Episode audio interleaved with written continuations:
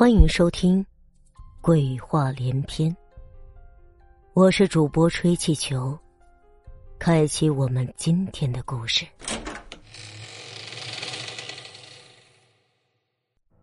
杀猪匠二，众人还没说话，那老头开口说话了，问大家伙大家伙谁家有没有猪圈？借我一下呀！”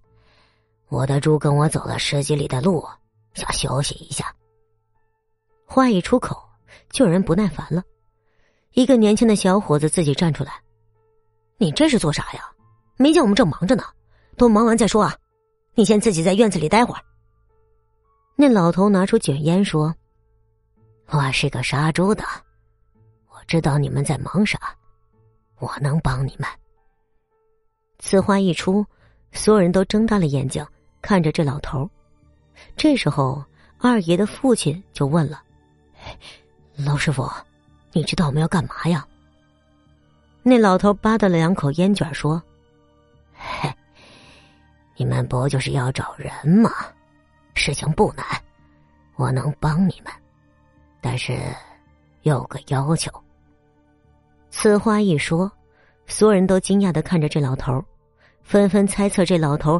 到底是啥来历？咋会知道他们要找人呢？二爷的父亲就说了：“只要你能帮我们找到人，不管是啥要求，我们都答应。”那老头掐灭了烟，站起身子：“好，就这么说定了。你们现在都回去。今天太阳下山后，主人家把自己的猪圈门口插上三炷香，还要准备一大堆猪食。”主食越多越好，气味越大越好。但除了这个要找的人的父母外，其他人都不准出来看，都各回各家待着。说完，二爷的父亲就安排大家各自回去，也叫新娘和他的家里人都回去休息。毕竟大家都忙累了。时间很快就到了太阳下山的时候，二爷的父母按照老头说的话。把香和猪食都准备好了，二爷的父母看着老头还在抽着卷烟，就先问起了心中的疑问：“老师傅啊，我们家的猪圈都是空着的，今年的猪刚杀了没几天，都还没买，这样做是为何呀？”那老头不紧不慢的回答：“有些时候，有些东西不一定看不到。”就代表他不存在的。这话让二爷的父母听愣了。老头接着说：“你们杀自家猪的时候，有没有发现猪有什么不对劲儿的地方啊？”二爷的父亲答道：“没有啊，老先生，我们村杀猪的都请的村上的牛老二。再说了，我们自己猪养了一年到头。”有什么不寻常的地方啊？我们肯定知道啊。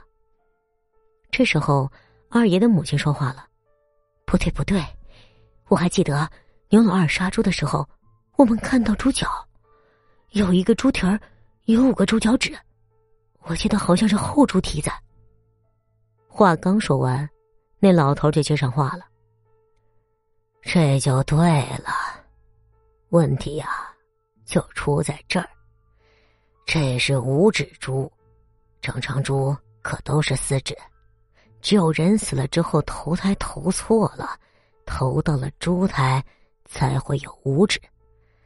虽然这种事情很少发生，但就跟人走路一样，你明明走的平坦的路，也会偶尔摔上一跤，只是几率小罢了。而你们家的五指猪，本身就因为是投错胎。从人变成猪，现在又被你们拿去叫屠夫宰了，他自然就心有不甘，怨气重，就想来报复你们一下。听完这些，二爷父母浑身起了一层鸡皮疙瘩，他们又问道：“那不对呀，按理说，杀猪的人是屠夫啊，这猪就算要报复，也是报复屠夫啊，我们养了他那么久。”怎么报复起我们来了？老头笑着说道：“哼，他倒是想报复屠夫了，他敢吗？屠夫本身杀气就重，他连半步都近不了身。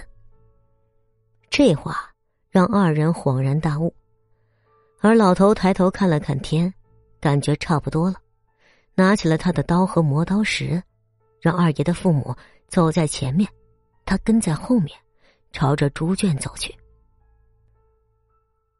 本集播讲完毕，感谢您的收听。